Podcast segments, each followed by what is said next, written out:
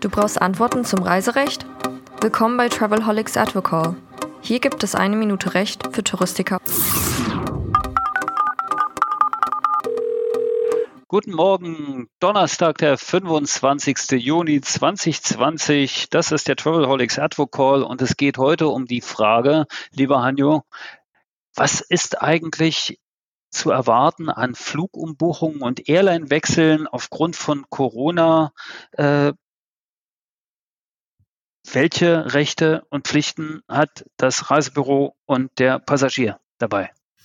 Also bei, bei Airline-Wechseln verhält es sich relativ entspannt, weil da haben Pauschalreisende und auch Einzelreisende tatsächlich nur Ansprüche, wenn es ein ganz wesentlicher Unterschied ist.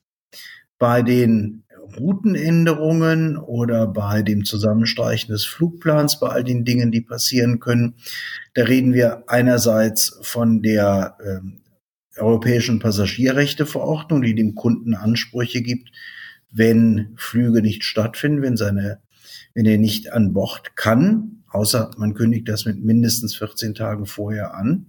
Und bei der Pauschalreise wird es dazu führen, dass derartige Dinge ganz, ganz häufig in den Bereich führen einer erheblichen Vertragsänderung mit dem Recht des Kunden kostenfrei zu stornieren. Denn äh, wenn zum Beispiel acht Stunden Zeitunterschied zwischen dem geplanten Hinflug und dem tatsächlich dann stattfindenden Hinflug liegen, das ist schon eine Zeit, wo ein Kunde überlegen kann, hier möchte ich so den Urlaub nicht antreten.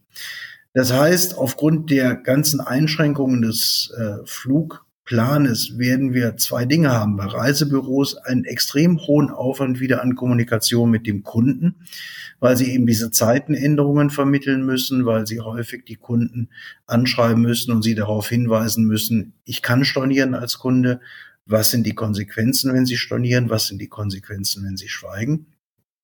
Und für die Reiseveranstalter ist es nach wie vor ein Thema, dass sie hier von den Airlines abhängig sind und vielleicht das zarte Pflänzchen eines Wiederanfahrens des Reiseverkehrs zertrampelt wird, wenn die Airlines ihre Sachen trotz weltweit gezahlter Hilfsgelder nicht schnell auf die Reihe bekommen keine schöne Aussicht, aber äh, zu erwarten. Geht man denn oder kann man dann vielleicht erwarten, dass die Gerichte sich etwas gnädiger zeigen und sagen, na ja, gut, es war schließlich Corona und da sind eben Dinge zumutbar oder wird das weiter so hart bleiben? Was schätzt du? Ich glaube, dass die Gerichte das, das ganz einfach so entscheiden werden. Warum? In dem gesamten Bereich des Pauschalreiserechts reden wir von europäischem Recht. Das heißt, letztendlich entscheidet der Europäische Gerichtshof. Und dass die Europäer äh, oder die Europäische Union insgesamt nicht wahnsinnig beweglich ist, haben wir ja, glaube ich, an der wochenlangen Diskussion um Gutscheine gemerkt, wo man auch gesagt hat, Corona hin, Corona her, so steht's im Gesetz, zahlt zurück. Da sagst du was. Keine schönen Aussichten, trotzdem einen schönen Tag für alle Zuhörer und wir hören uns morgen wieder. Und da geht's dann nochmal zum Wochenende auch um Standards, nämlich um Mindeststandards in Hotels. Danke, Hanjo. Danke, ciao.